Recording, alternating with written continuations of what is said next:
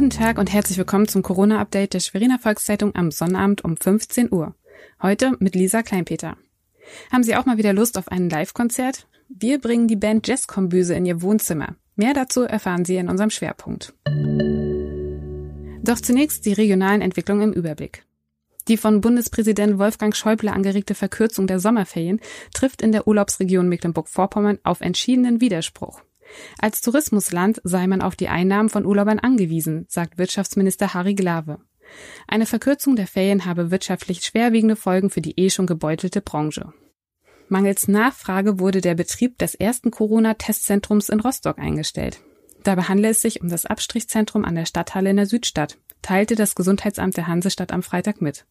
Geöffnet blieben das Corona-Testzentrum sowie das Fieberzentrum der Universitätsmedizin Rostock. Ab dem 27. April gilt in Mecklenburg-Vorpommern eine Mundschutzpflicht im öffentlichen Nahverkehr und in allen Bereichen, wo der Mindestabstand von 1,5 Metern nicht sichergestellt werden kann.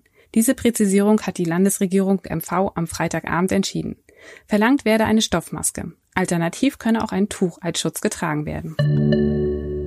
Ein weiteres Wochenende ohne Live-Musik? Das muss nicht sein, schon gar nicht, wenn man auf Jazz steht. Beim dritten Live-Konzert der Schweriner Volkszeitung stand dieses Mal die Jazzkombüse auf dem Programm. In der Livestream-Reihe von Couch zu Couch sorgten die Jungs mit ihrer Jazzmusik für gute Laune.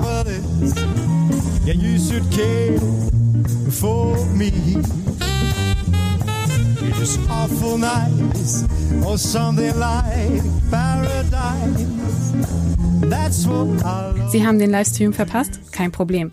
Das Konzert zum Nachhören finden Sie auf www.svz.de. Das war unser tägliches Corona-Update. Die nächste Folge von Coronavirus aktuell hören Sie am Montag.